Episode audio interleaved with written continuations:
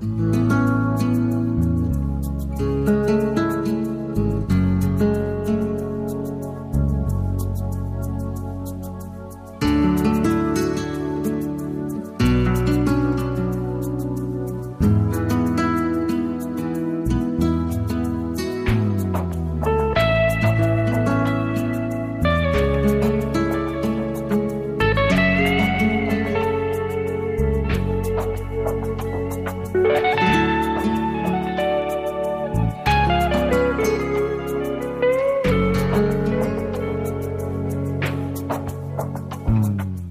sección Misión y Moral, Ciencia y Conciencia, con Carmen Mateu.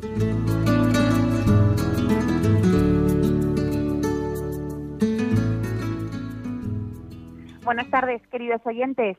Un miércoles más y con muchos problemas técnicos que hemos tenido. Eh, os pedimos disculpas que aquí estamos eh, haciendo, bueno, cambiando cables de un sitio a otro a ver si la tecnología nos dejaba estar con vosotros este miércoles. Aquí estamos en Ciencia y Conciencia, un programa que hacemos desde el Observatorio de Bioética de la Universidad Católica de, Valencia y por fin hoy, 2 de junio, aquí estamos, gracias a la tecnología. Y hoy queríamos hablar de un tema, eh, pensamos que es muy interesante y que a vosotros también os ha suscitado a veces, eh, pues bueno, eh, dudas, preguntas y hemos decidido prestar atención es el diálogo eh, entre la fe, la ciencia, la razón. Entonces vamos a ir paseando por estos tres conceptos y, vamos a ver, para eso eh, está nuestro amigo Ramón y Andrés. Buenas tardes, Ramón. Él ha venido, pues sabéis que ha estado en algunas en algunos programas con nosotros, hablándonos también de la belleza y cómo encontramos a Dios también en la belleza, pero hoy viene como editor del canal de apologistas católicos que también tuvo, pues por así decirlo, éxito en vuestros correos y todo lo que nos, eh, todas las preguntas que suscitó, eh, todo lo que nos contó Ramón. Y bueno, hoy Ramón, aparte de este diálogo de fe, ciencia y razón, quieres presentarnos a alguien que nos va a hablar también del tema. ¿Lo tenemos en línea ya, Jorge? Sí, Hola, Jorge. Hola. Hola, hola Jorge, buenos días. Tenemos con nosotros a Jorge Manuel Rodríguez Almenar, es una persona que se le puede presentar brevemente o se pueden hablar, se puede hablar durante horas de él. Entonces, eh, trataré de ser muy breve. Don Jorge Manuel Rodríguez Almenar es el presidente del Centro Español de Sindonología, es profesor de Derecho Civil en la Universidad de Valencia, es doctor en Historia del Arte por la Universidad de Valencia y es el, eh, el, intelectual al que yo edito, yo soy su editor. Entonces, eh, Jorge es una persona experta en recorrer este trayecto que a veces es fácil y a veces es dificilísimo entre las cosas de la fe, la ciencia y la razón. Digo esto que parece así como una especie de, de, alimatías porque eh, Jorge, que preside, como he dicho, el Centro Español de Sindonología, lleva décadas dedicándose al estudio de la presencia física de Cristo en la tierra, es decir, de estudiar los vestigios de la presencia física de nuestro Señor Jesucristo en la tierra. Eh, y esto lo ha hecho dirigiendo equipos que han trabajado de un modo estrictamente científico. Han dejado a un lado el pensamiento mágico, han dejado a un lado las creencias, que son muy legítimas y son absolutamente respetables, han dejado a un lado todo lo que no sea realmente medible, comprobable, palpable. Eh, por eso, hoy nos gustaría que Jorge nos hablara de cómo han recorrido el camino de la ciencia para aproximarse a la presencia física de Cristo entre nosotros. Bueno, bueno Jorge, te están dejando un gran campo. Bueno, es que se nota que cuando te presenta alguien que es inteligente, pues dice cosas bien. bueno, vamos a ver, pues efectivamente, eh, la verdad es que el Centro Español de Sindología surgió entre chavales, que entonces éramos universitarios, y estábamos en torno a una señora que era, bueno, pues miembro del Centro Internacional de Sindonología de Turín, es decir, eso de sindonología que parece una cosa muy rara, que parece ser una secta, pues no, simplemente es eh, la unión de dos palabras griegas, que es sindon, que es sábana, y logía, que es estudio. Entonces, eh, en Turín existe una institución que surge en 1959 y que intenta estudiar objetivamente, es decir, científicamente, la sábana santa de Turín. Entonces nosotros nos agrupamos en torno a esta mujer que efectivamente pues nos estuvo eh, poniendo en marcha y poco tiempo después falleció. Pero la verdad es que ella inicialmente no pensaba crear nada más que un grupo de amigos a los que iba a transmitirle los conocimientos que tenía. Y después de eso, pues lo que pasó fue que eh, pues entonces éramos un grupito de chavales de veintipocos años, universitarios, y que estábamos interesados en decir, bueno, o mejor dicho, eh, nos preguntábamos por qué cuando se habla de cosas, por ejemplo, como las reliquias, se tratan desde un punto de vista casi o mágico o como si fueran amuletos o, eh, hmm. o, simplemente cualquiera puede opinar cualquier tontería sobre eso como si supiera, ¿no? Entonces a mí no se me ocurriría de una cosa compleja hablar eh, sin tener ni idea, ¿no? Bueno, pues en el caso de las reliquias todo el mundo habla sin tener ni idea y eso es algo que a nosotros llamaba mucho la atención. Entonces la idea era bueno, pues no se podía tratar esto de forma universitaria, es decir, de forma seria, y, y en ese, eh, vuelo, en ese, en ese viaje nos metimos, y luego, pues además, a los seis meses falleció nuestra fundadora, entonces, pues hemos seguido pues más de 30 años empujando, eh, ahora tenemos unos cuantos años más, por tanto, pero con el objetivo de hablar de este tipo de cosas que cuidado con lo de este tipo de cosas, porque a mí a veces la gente me dice, es que a mí me gustan mucho los ovnis, y pues me parece muy bien, pero eso no tiene nada que ver con lo que nosotros estamos hablando. Nosotros hablamos de Jesús y concretamente, como ha dicho muy bien eh, Ramón, de, las, de los vestigios históricos, que son, son muy interesantes. Es decir, esto es como si alguien dijera, a mí me interesa Napoleón, y acabo de descubrir una carta de Napoleón que nadie conocía, entonces ahora la meto en un marco y la, y la pongo ahí eh, para que nadie la lea, ¿no? Es una estupidez. Eso a veces se hace. Es decir, con las reliquias, hay reliquias que hablan y a veces hablan a gritos, es decir, que se pueden descifrar, pero para eso necesitas tener conocimientos científicos. Pues eso, eso es lo que hay que hacer. Claro, claro.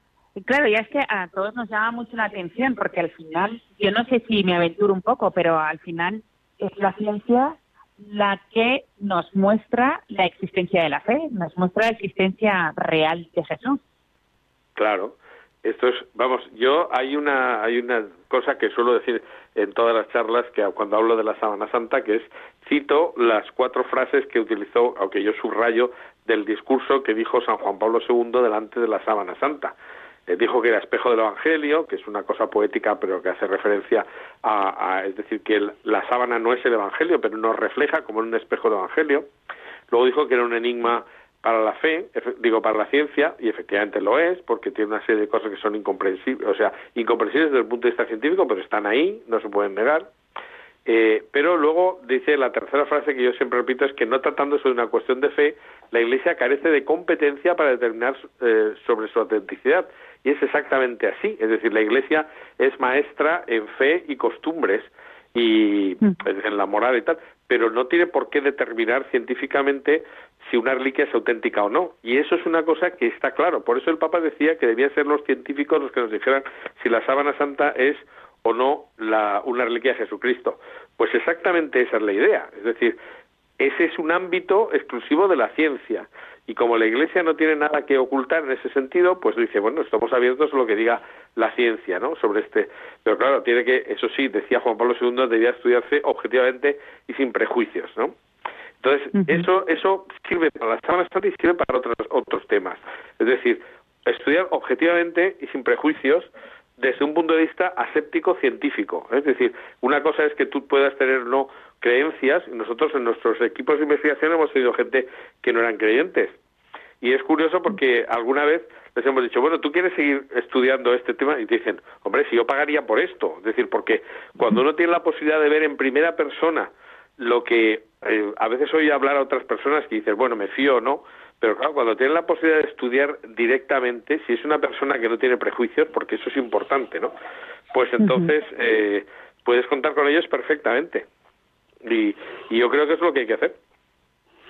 Yo quería, quería introducir un matiz sobre esta línea tan interesante que ha tomado Jorge. Eh, cuando se habla de la ciencia, si nos vamos a la etimología, la palabra ciencia evidentemente viene de, de siere, ¿no? En, en latín, o siere, si lo pronunciamos un poco en italiano, que significa conocer.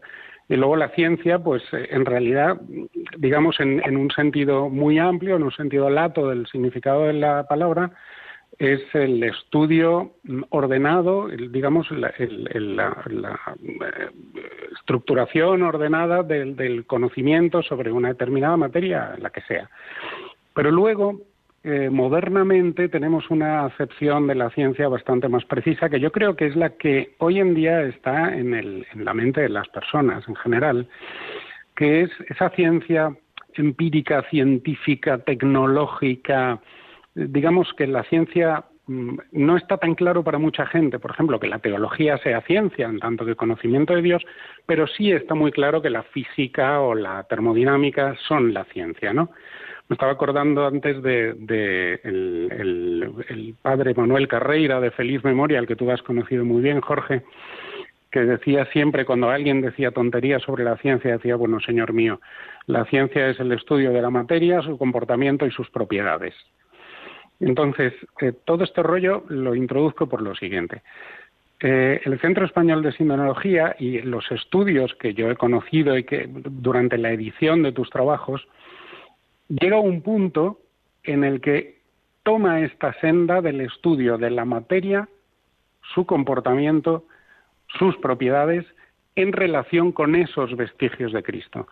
Es decir, eh, espectrometría molecular, eh, cromatografía, no sé, y realmente llega al punto en el que las huellas de Cristo son estudiadas por la ciencia humanamente más avanzada que se conoce.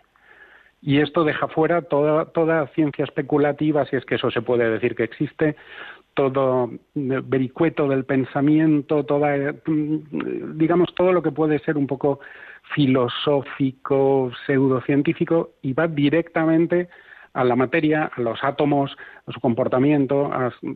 ¿Qué nos podrías contar de esto, Jorge, por favor? Claro, pues efectivamente, eso es a lo que nos dedicamos, exactamente. Quiero decir, quiero decir, el Centro Español de Sindología y todos estos estudios que hemos, eh, que hemos publicado en el canal de apologistas cristianos, católicos, perdón, y que tú has venido realizando a lo largo de los años, podríamos decir que ha ido dejando de un lado mm, todo, digamos, las, aquellas partes de la ciencia o del conocimiento que no eran estrictamente científicas. Es decir, me viene a la mente, por ejemplo, aquellos trabajos increíbles del famoso equipo STURP que analizó la Sábana Santa. Todos los trabajos que se han estado realizando sobre otras reliquias que ya son pura ciencia desde el punto de vista de lo que entendemos por ciencia en el siglo XXI. Claro, pero es que eso es lo que eh, hemos partido desde ahí desde siempre. Es decir, no se puede hacer un estudio científico sin ser científico. No se puede hacer un estudio objetivo sin ser objetivo. Entonces, si eso es lo que caracteriza, dijéramos, lo que es la, la, investigación, es decir, que yo mm, asumo o, o, obtengo una serie de conclusiones que cualquiera puede repetir, independientemente de cuáles sean sus ideas, es decir, por eso yo digo que la ciencia es el estudio objetivo, ni más ni menos. Es decir, pues ese estudiar objetivamente eh, mm, pues los objetos, es decir, yo eso es otra cosa que digo muchas veces, vamos a ver que nosotros los seres humanos somos subjetivos porque somos sujetos, pero la ciencia eh, es decir, eh, los objetos se estudian científicamente, es decir, objetivamente, porque son objetos.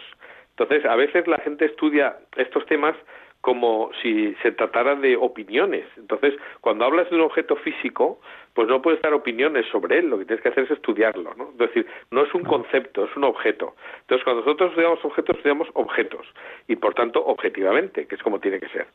Entonces, es verdad que uno cuando interpreta, eso se pueden decir siempre, bueno, pero tú cuando interpretas estás utilizando un filtro eh, que es subjetivo, es decir, esto es como cuando te dicen que no son tus ojos los que ven, sino tu cerebro, y es verdad. Es decir, nosotros a veces vemos cosas que interpreta nuestro cerebro y les interpreta desde un punto de vista que a veces no se ajusta a la realidad propiamente, ¿no? Bueno, pues eso, eso es algo que es evidente que puede ocurrir, pero cuando estás en un grupo multidisciplinar con gente de distintos eh, planteamientos y tal, pues esto ayuda muchísimo a que uno no eh, se líe en hacer teorías que no sean realmente objetivas, que no se puedan reproducir por otras personas, ¿no? Así que, mm, pues eso, la ciencia es lo que nos ha guiado desde el primer momento. Y además es que no tenemos ningún miedo a eso, es decir, porque ¿qué ocurre? Nosotros creemos en Jesucristo, algunos, otros no, pero nosotros los que creemos en Jesucristo, pues bien, creemos en Él y eso no va a depender de las pruebas que existan sobre su existencia, pero lo que no podemos hacer es rechazar estas posibles pruebas por si acaso no descubrimos algo. Bueno, pues ya veremos lo que nos va a llevar la investigación, pero echemos a andar, ¿no? Esa es la idea. Claro, yo creo, yo ahí lo que veo difícil es que hay veces que la fe nos llega a lo mejor a confundir, porque utilizas la ciencia y la ciencia a lo mejor no te está dando el resultado que la fe quiere que le des. Y hay que ser lo suficientemente objetivo para decir no. Claro, pero por eso mismo no puedes partir de a priori. Claro, pero entonces serías a priorista. No, no, lo que hay que hacer es al revés. Es decir, ver hasta dónde nos lleva esto y, estar abierto a que nos pueda llevar a cualquier sitio. Y si resulta que esto no tiene que ver con Jesucristo, no pasa absolutamente nada, porque eso no, no depende de la fe de, de la sábana santa o del santo cáliz o del sudario de Oviedo, lo que sea. La fe no depende de eso. Y si esta es una un objeto que se ha considerado una reliquia y resulta que no habla de Jesucristo, pues no pasa nada. Es decir, eso precisamente es la libertad que te da el decir nosotros a quien nos interesa es a Jesús de Nazaret. Es decir, nosotros podemos estudiar no a Jesús hijo de Dios, en el sentido teológico del asunto, porque no estamos haciendo un estudio teológico. Lo que estamos haciendo es un estudio de la humanidad de Cristo. Entonces, ¿eso podemos tener pruebas o no? No pasa nada. Pues si esto resulta que nos ayuda y nos habla de Jesús, fenomenal. Y si no, pues cambiamos de tema y va que chuta, porque el problema, o sea, nuestro objetivo es Jesús, no son las cosas. Es decir, yo alguna vez le he dicho a algún obispo, cuando se presentó el Centro Español de Sindonología, que está en Valencia, nos presentamos a don Agustín García Gasco, y le dijimos, eh, mire, nosotros, es que, en fin, fue un poco bruto porque dije, nosotros no somos fetichistas de sábanas, ¿eh? O sea, nosotros las sábanas nos dan igual, lo que nos importa es Jesús de Nazaret. Y si resulta que hay una sábana en Turín que nos habla de Jesús de Nazaret, fenomenal, y si no, no pasa nada y dijo, oiga, eso es parte de la teología y no se está estudiando. Y dije yo, pues por eso pensamos que no estamos perdiendo el tiempo. O sea, no somos gente que nos perdemos en los árboles, nosotros nos interesa el bosque. Y más allá del bosque, lo que existe detrás del bosque, que es Jesús, ¿no? Entonces, esa es la cosa. Es decir, pero ese planteamiento no hemos sido tan claro desde el primer momento que, que eso es así. Y, además es que puedes separarlo perfectamente. O sea, yo puedo creer en Jesús y si estos objetos me, me dan información sobre Jesús, estupendo. Y si no, pues cambio de objetos. O, o simplemente, pues digo, hemos llegado hasta aquí y ya está. Pero afortunadamente, lo que es sorprendente es que, según hemos ido estudiando cosas, nos hemos ido dando cuenta de que estas cosas nos hablan de Jesús y además de una forma espectacular, porque además cuando cruzas la información de varias reliquias, resulta que te están dando una visión de Jesús perfectamente coherente con lo que dicen los evangelios y además eh, muy mucho más próxima a la realidad de lo que nos imaginamos, ¿no? Es decir que eh, en el fondo, pues cuando hablamos de estas cosas damos datos objetivos, pero una persona que sea medianamente normal y que tenga un poquito de capacidad de raciocinio, cosa que ya casi es poco frecuente, pues va a va a descubrir que esto eh, pues apoya a la fe. Esto me lo dijo a mí el carnal Ratzinger, por ejemplo, en una entrevista que tuvimos cuatro meses antes de que se convierta Benedicto XVI, cuando yo fui a Roma a explicar lo que estamos haciendo sobre el Santo Sudario de la Catedral de Oviedo, y yo tuve la suerte de estar hablando con él un cuarto de hora, y entonces me dijo al final, sigan ustedes investigando porque esto refuerza nuestra fe. Eso es muy interesante, ¿eh? que te lo diga el que entonces era el prefecto de la Congregación para la Doctrina de la Fe y futuro Papa, ¿no? Es decir, sigan ustedes investigando porque esto refuerza nuestra fe. Y yo no le había hablado de fe, le había hablado de datos, ¿no? esto me pone el toro en suerte para la pregunta que estaba yo mm, preparando para es mi última pregunta, seguramente. Y breve, porque creo que Jorge tiene que irse, que tenía que. pero todos los problemas que hemos tenido, pues nos han hecho es una, una, pregunta estrictamente personal y no exactamente ya científica. ¿Hasta qué punto crees que todos estos años de trabajo, que toda esta aplicación del método, del método científico empírico nos ha llevado hasta los pies de la figura de Cristo? Pues no sé, a cada uno le habrá llevado un sitio. A mí desde luego me ha llevado a confirmar muchas cosas que ya sabía. Yo he tenido la suerte de tener una familia donde mis padres eran católicos Ahora, ahora diríamos muy católicos, pues no se dice muy protestante o muy del... Ahora no, ahora dirían ultracatólicos. Ultracatólicos, sí, es decir, eran católicos, coherentes. Entonces, resulta que, mm, pues hombre, quizá a mí personalmente, y me voy más allá de tu pregunta, quizá personalmente lo que a mí me ha, me ha descubierto el Centro Español de Sindonología, después de tantos años, es una, una confianza en la providencia, porque es curioso que hemos hecho cosas absolutamente imposibles sin tener medios, sin tener ayuda, sin tener nada, y han salido. Y dices, bueno, tiene, a veces pienso, no, parece que hay una voluntad detrás apoyando que cosas que es imposible que salgan, salgan, ¿no? Entonces, a mí personalmente me ha llevado precisamente a eso. Es decir, curioso, ¿no? Pero es así. Es decir, indudablemente, pues claro, refuerza la figura de Jesús, pero ya digo, a mí no me, yo no necesitaba reforzar la historicidad de Jesús, pero en el fondo nosotros nos dedicamos a eso, a hablar de la historicidad de Jesús. Y que por cierto, las últimas charlas que he dado en el Centro Español de Tecnología, que no las hemos grabado todavía, son siete sobre la historicidad de Jesús. Muy interesante, ya lo verás. Tenemos, tenemos que grabarlas y editarlas cuanto antes. Exacto, pues eso. Pues, pues Jorge, muchísimas, muchísimas gracias por haber tenido tanta paciencia con estos con estos fallos que hemos tenido de la tecnología. Vale, muchísimas gracias por estar con nosotros y otro día a ver si te puedes venir para todo el programa. Muchas gracias por estar con pues nosotros. muy bien. Gracias. Muy bien, Pues encantado. Y a todos vosotros, vale, gracias. Y a todos vosotros los oyentes, eh, vamos a escuchar un poco de música y no os desaniméis, que se acabaron los programas, hay los problemas, y seguimos con vosotros ahora en el programa. Hasta ahora.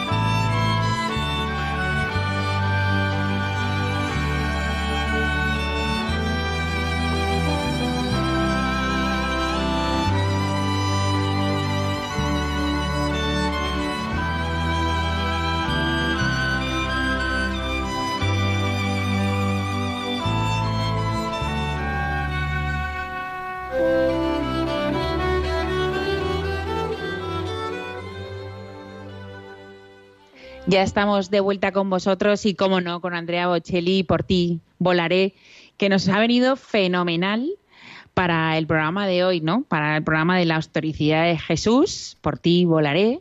Y además con todos los problemas que hemos tenido técnicos de esta tecnología que nos ha vuelto locos, que os reitero nuestras disculpas, pero ya estamos en nuestros micros eh, de nuevo y yo creo que ya nos oís mucho mejor.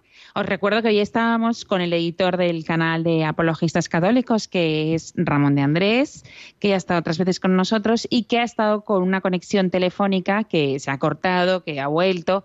Jorge Manuel Rodríguez, que es el director del centro. del Centro Español de Sindonología. Es. Eh, por si acaso me trababa, porque hoy están pasando muchas cosas aquí. me he traído a Ramón que me ayuda. Yo, yo, a ver, yo como soy, aparte de que soy el editor de Jorge, soy un fan de Jorge. Eh, quiero decir que no sería nada exagerado decir que Jorge es la primera autoridad mundial en sindonología. Mira, pues mira, ha estado con nosotros. Es un señor eh, estupendo, un señor muy humilde, muy sencillo, muy inteligente, que es profesor en la Facultad de Derecho de la Universidad de Valencia, que trabaja lo que no se puede nadie imaginar en estos temas, que tiene una producción intelectual que si en vez de llamarse Jorge Rodríguez Almenar se llamase Harrison Johnson, eh, sería una figura mundial. Y que ha tenido la bondad de, ponerse al teléfono con nosotros, saliendo de una reunión, entrando en otra, mm. corriendo de aquí para allá, acumulando retraso para atender el teléfono y verdaderamente bendito sea y que Dios se lo premie. Pero bueno, ya nos hemos quedado aquí los dos y entonces eh, nos quedan unos 15 minutos de programa, o sea que no os desconectéis porque hoy ha sido como ha sido, pero queda algo como muy muy bueno, muy interesante, que llevo todo el programa dándole vueltas. hemos dicho a veces, eh, bueno, hemos dicho antes en la presentación, el diálogo entre fe, ciencia y razón. Entonces, siempre hablamos de fe y razón o de ciencia y fe, pero nunca de fe, ciencia y razón. Entonces, a mí me ha llamado mucho la atención porque antes preparando el programa con Ramón, eh, cuando él me ha hablado algo de la razón, hemos pensado también no es lo mismo que la fe y no es lo mismo que la ciencia. La ciencia es la también tiene razón o no, o sea, me he hecho un poco de lío. Entonces, cuéntanos, fe, ciencia y razón. A ver, no es que cuéntanos, no, yo no sé más que nadie, quiero decir, Bueno, pero estás aquí. Yo sé menos que nadie. Lo que sí creo que estaría, sería interesante es que intentáramos eh, pensar en esto ordenadamente. Vamos a ver, eh, tenemos tres términos que son fe, ciencia y razón. Entonces, eh, la fe, evidentemente, ya sabemos lo que es, es el, el don, es el don por el cual eh, nuestro Señor nos hace creer en Él, en su palabra, y fin. Eh, de la ciencia hemos hablado un rato, pero nos faltaba hablar de la razón. Hmm. la razón, aparte de un periódico, la razón es, podríamos decir, esa potencia que tiene el ser humano, que le diferencia de los animales y que le permite tener eh, eh, conciencia del yo y de la relación del yo con su entorno. Esto Ortega y Gasset diría el yo, yo soy yo y mi circunstancia, ¿no? Eh, en fin. Entonces, antes que la ciencia aparece la razón, evidentemente. Quiero decir, seguramente la ciencia es producto de la razón. Te lo iba a decir ahora, la razón nos lleva a la ciencia. Claro. Pero es interesante pensar que la razón lleva a la fe antes de que exista la ciencia. Esto seguramente para una persona del siglo XXI es una idea rara, extraña, porque vivimos en un mundo eh, que en, realidad no es un mundo enormemente científico, es un mundo enormemente tecnológico. Me refiero al mundo en el que vivo yo, en el que vives tú, Carmen, en el que mm. vivimos todos. Tenemos todos un teléfono móvil que es como un ordenador metido en el bolsillo, tenemos ordenadores, tenemos fibra óptica, tenemos automóviles, aviones, tal, tal. Pero nosotros eh, seguimos siendo unos, unos animales racionales. Es decir, somos seres biológicos que tenemos razón, no ciencia. Y sin embargo, eh, muchas de las personas que critican nuestra fe, que quieren ridiculizarla, dicen, es que la ciencia ya ha demostrado que todas esas cosas, no sé, que la fe católica, que la fe cristiana es, o que la religión es el miedo del hombre a lo desconocido, hmm. bla, bla, bla.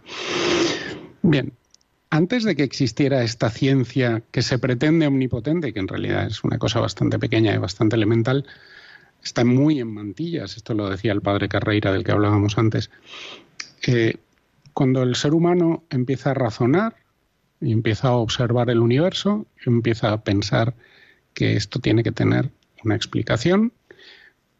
El ser humano observa un orden y observa que se razona que ese orden tiene que tener una explicación y empieza a atribuir todo ese orden a qué o a quién, a inteligencia a una inteligencia o unas inteligencias superiores que lo ordenan. Ese es el momento en el que el ser humano empieza a utilizar su razón. Esto es muy precientífico. Luego, eh, la ciencia en la antigüedad clásica ya se convirtió en una combinación de matemáticas, filosofía, eh, un pensamiento racional y era más razón que ciencia. Estoy pensando, yo qué sé, en la, antigüedad clásica, sobre todo, ¿no? Y sin embargo, a medida que va avanzando el tiempo hasta nuestros días, la, es cada vez menos razón y más ciencia.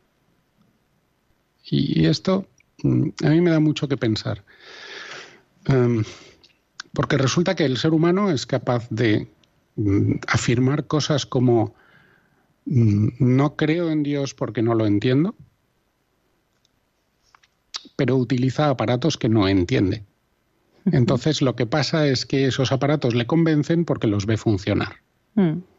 Ya no entiendo mi teléfono móvil, pero puesto que lo enciendo y funciona, será verdad. es un poco este, este, empirismo de andar por casa ¿no? que, que manejamos. Y sin embargo, miramos el cosmos, vemos que no está en caos, es decir, lo vemos funcionar y no decimos será verdad. Eh, obviamente debe ser verdad. A mí me dicen que mi teléfono tiene un microchip que lo hace funcionar. Y entonces yo le doy y veo vídeos, hablo por teléfono, mando mensajes, y todo lo que hacemos con un móvil, ¿no? que es como un pequeño ordenador. Es decir, aceptamos la idea de que el orden, de que el teléfono se rige por unos principios perfectamente ordenados y estructurados, los respeta, los cumple y por eso funciona. Y sin embargo, miramos al universo y ante la evidencia de un orden.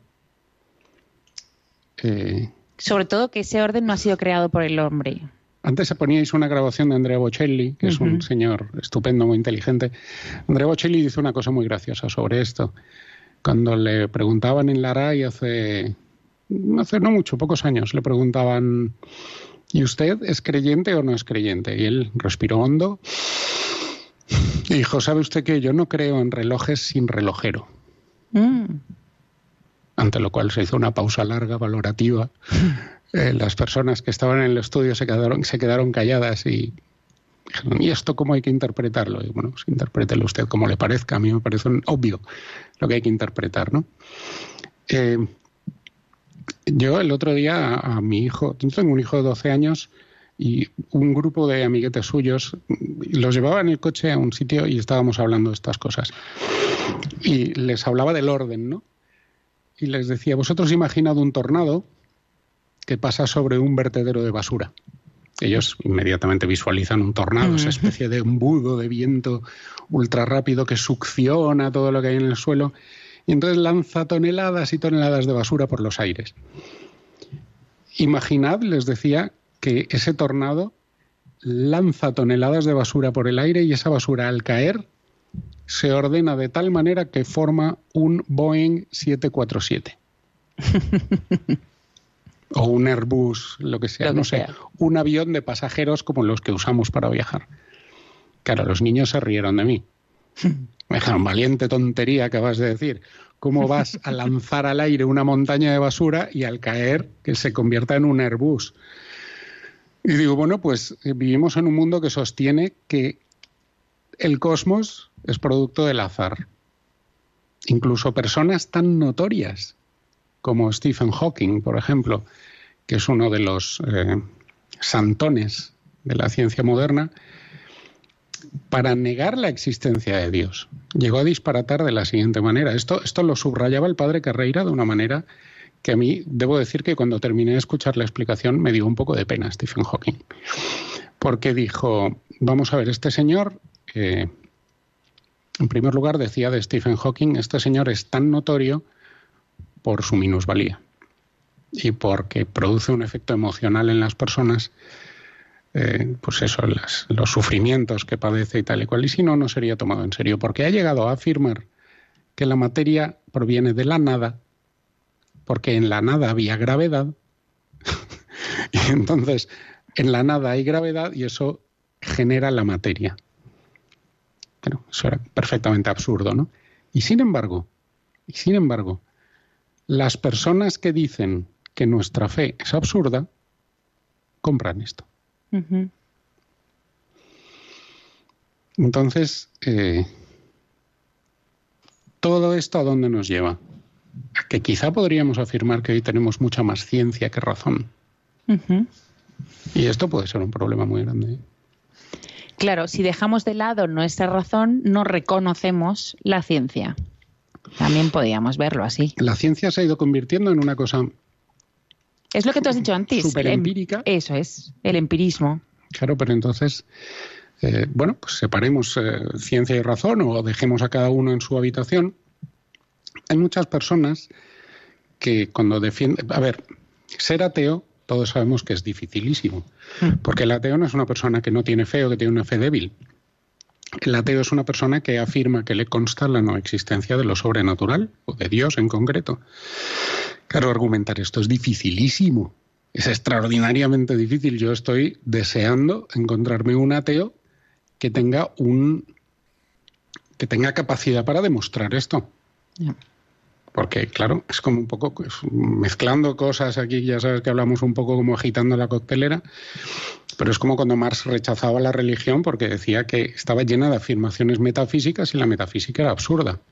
Bueno, afirmar que la metafísica es absurda es una afirmación metafísica. claro, entonces nos metemos siempre en unos líos tremendos. Pero volviendo al asunto del que estábamos hablando, eh, y pido perdón a los oyentes por estar así como dando vueltas alrededor del asunto sin terminar de centrar el tiro, pero es que realmente me gustaría invitar a la gente a que pensara en esto. Es decir, en el pensamiento de usted, de cada día, ¿cuánto hay de ciencia y cuánto hay de razón?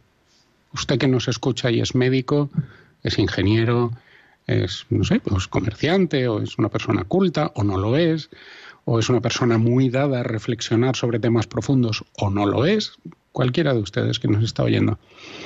¿Cuánto hay en su mente de ciencia y cuánto hay de razón? Es muy importante entender esto.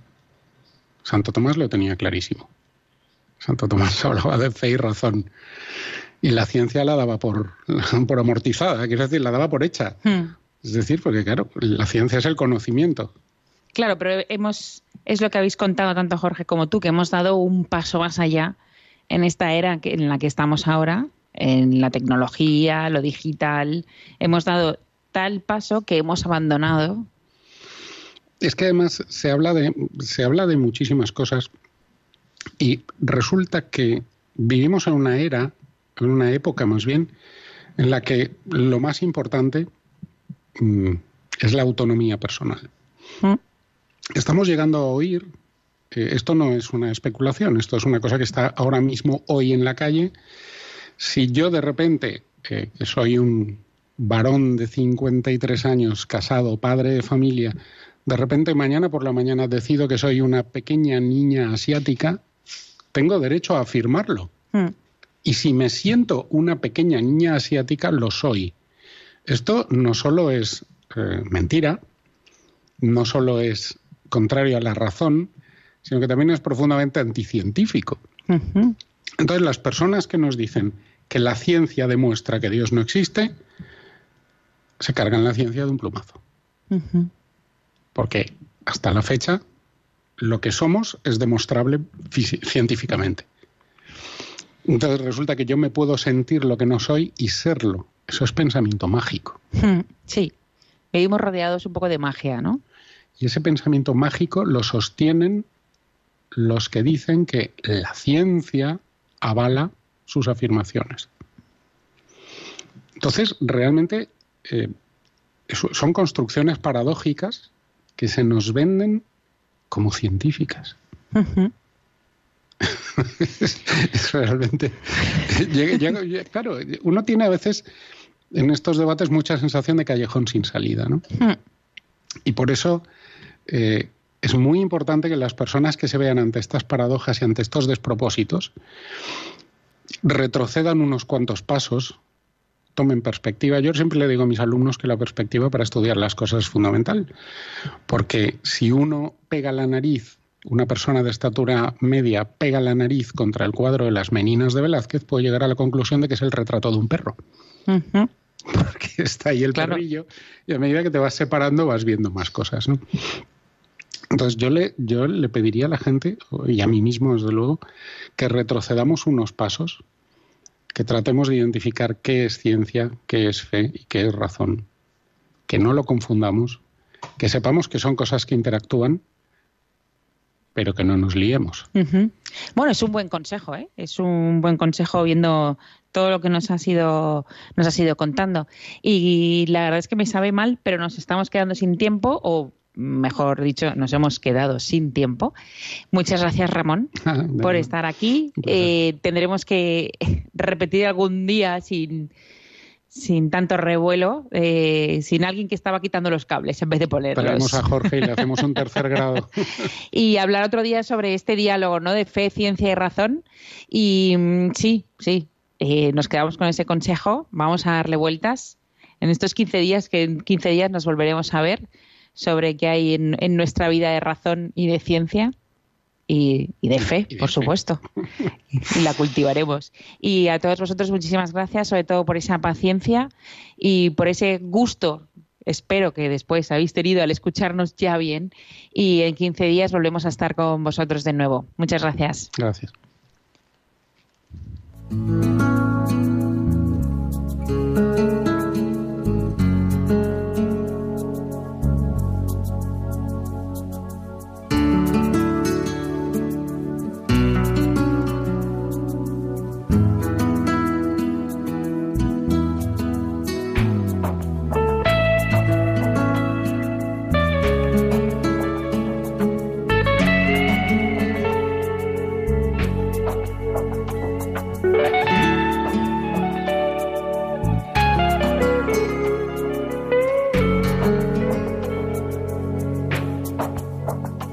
Han escuchado Ciencia y Conciencia, un programa dirigido por Carmen Mateu.